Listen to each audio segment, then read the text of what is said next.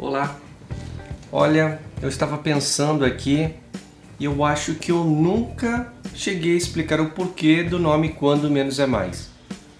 Acho que chegou o momento. Eu me lembro que quando eu estava procurando um nome, um nome que fosse adequado ao tema minimalismo, porque esse é o assunto principal do canal. Eu comecei a rascunhar várias possibilidades, minha esposa me ajudando. Toda essa parte criativa eu faço questão dela estar me ajudando, porque a troca de ideias ajuda muito a gente entender melhor os nossos pensamentos. Não sei se isso acontece com você também, mas uma coisa é eu pensar, pensar sozinho. Outra coisa é quando eu falo, eu exprimo né, as minhas ideias para outra pessoa. Aí nessa hora parece que as coisas clareiam, ficam mais claras na minha mente. E a gente trocando ideia, procurando um nome que fosse bem adequado e passamos dias pensando nisso e foi difícil encontrar um nome que remetesse ao minimalismo, que pudesse demonstrar né, a possibilidade de uma vida mais leve, com significado. E então, depois de enumerar diversos nomes, passados diversos dias pensando, estávamos chegando à conclusão de que o nome Menos é Mais era bem adequado. Só que, sabe quando a gente tem aquela coisa no coração que ainda não é aquilo, faltava alguma coisa, não, não era aquilo exatamente que eu queria exprimir, era até que bem óbvio, né? Menos é mais é o tipo de frase que é muito utilizada no meio do minimalismo. E nesse meio tempo, refletindo sobre o assunto, eu estava escrevendo um artigo em que eu comentava sobre a polarização que existe, né, que nós temos a tendência de fazer, principalmente quando vemos as redes sociais. As pessoas tendem a polarizar qualquer tipo de assunto. Ou é 8 ou é 80, né? Não tem aquela, aquele meio termo. E vão se criando bolhas. Então eu pensei, poxa vida, nós temos que dar um nome que a gente demonstre que não deve se ter essa polarização, porque mesmo no minimalismo existe isso. As pessoas acham que o minimalista tem que ser super radical, não pode viver numa casa aconchegante, não pode ter muitas roupas, não pode, não pode ter nada, não pode ter uma vida com conforto. Só que não é bem assim. E a pessoa que é minimalista, ela pode escolher a forma que vai viver, o que vai ter. Depende dela, ela que vai decidir isso.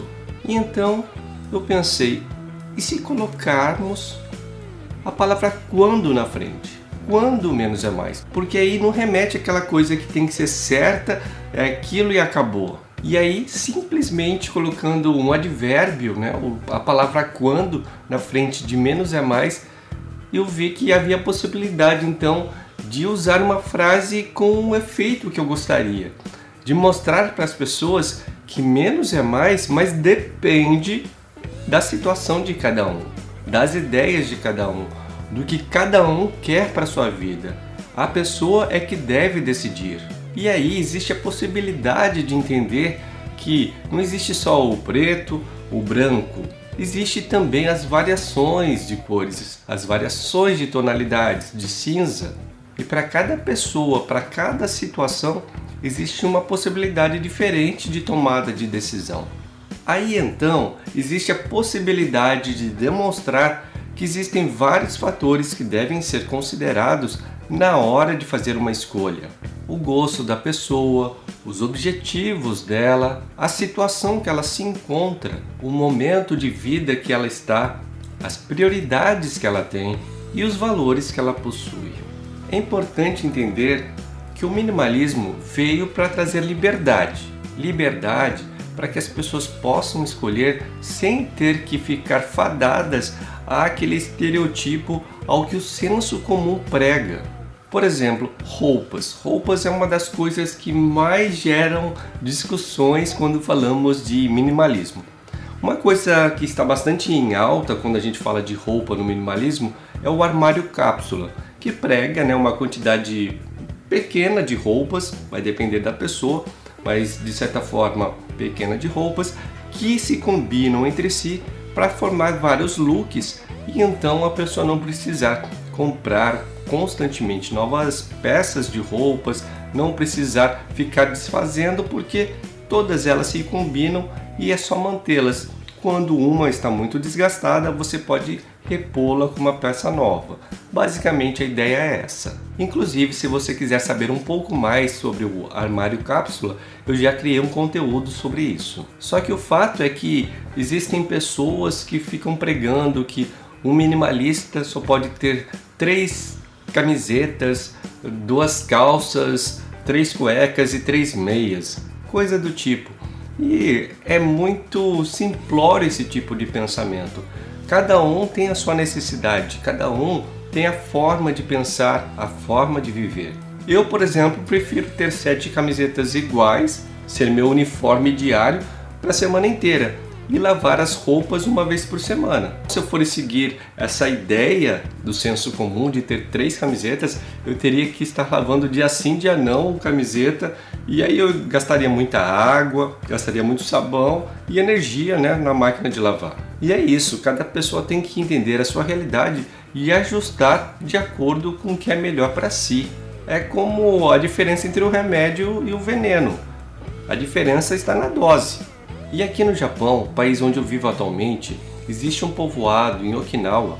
Okinawa fica ao sul do país, que está na Zona Azul. A Zona Azul foi criada por alguns cientistas quando estudaram quais eram as populações que mais viviam ao redor do mundo. E nessa pesquisa entenderam que vários fatores influenciavam a vida longa e saudável que essa população aqui de Okinawa tinha. Entenderam que a alimentação é um dos fatores muito importantes. E quando se fala de alimentação, existe um provérbio aqui em Okinawa que se fala hara hachibu, que seria mais ou menos barriga a 80%. Eles falam isso no início de uma refeição e também ao término. Então a ideia é que como isso daí já vem de gerações, né, ancestrais já falavam isso, ensinavam isso para as outras gerações, isso acontecia para que as pessoas não comessem demais, porque é sabido, é uma sabedoria ancestral que se você come demais, você sobrecarrega seu organismo e também prejudica ele. Ou seja, Comer de menos é ruim porque você vai ter falta de nutrientes, mas também comer demais também é ruim porque você vai sobrecarregar o seu corpo e vai causar doenças. E esse é um bom exemplo também que se dá de quando menos é mais. É como o Buda disse: siga o caminho do meio, nem tanto o céu, nem tanto a terra. Eu mesmo gosto de tomar uma taça de vinho. Só que vinho demais é ruim para o corpo, pode causar vários distúrbios. Mas uma taça é adequada pelo que os médicos falam. É bom para o coração e ajuda na saúde. Então é legal, é mais um exemplo que eu uso no meu dia a dia para saber quando menos é mais. E tem um exemplo bem legal que eu gosto de contar, que é do cinema. Eu adoro cinema, eu acho que dependendo do filme que você assiste, você consegue tirar várias lições, você se inspira, você consegue criar motivação para conseguir ter novas ideias, para conseguir botar em prática o que você quer e coisas do tipo. Mas você tem que ter sempre um olhar crítico. O fato é que dentro da arte do cinema existe uma profissão chamada de montador. É a pessoa que faz os cortes, elimina algumas cenas que estão em excesso e ajusta para que o filme fique redondinho, que dê aquela continuação legal, onde você vai entender o filme. E essa profissão também recebe o Oscar. O bom montador é aquele que consegue eliminar tudo que não precisa. Faz todos os cortes, retiram todas as filmagens que foram feitas de uma forma que pode deixar o público meio indeciso do que está acontecendo ali naquela situação. Mas ao mesmo tempo, ele tem que tomar cuidado, não pode cortar demais, porque ele pode cortar alguma cena que talvez fosse crucial para o entendimento da narração do filme. E eu também gosto bastante desse exemplo porque ele mostra bem que cortar demais não é bom, mas cortar de menos também não é. E aí eu consigo justificar muito bem quando menos é mais. E nos dias de hoje que somos bombardeados de informação, seja pelas redes sociais, pela internet, pela televisão, por revistas, jornais e assim por diante, nós temos que saber filtrar. É melhor a gente deixar passar várias informações para não nos sobrecarregar, mas também ao mesmo tempo é interessante a gente saber algumas fontes onde a gente pode buscar informação que seja confiável e que seja viável para a gente. Então a gente tem que saber fazer essa filtragem, a gente tem que saber quando menos é mais. Até porque se você querer absorver muita informação, você vai ficar louco. Mas também se você ficar sem nenhuma informação, vai ficar totalmente alienado.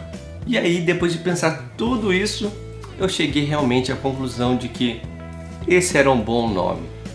Quando menos é mais.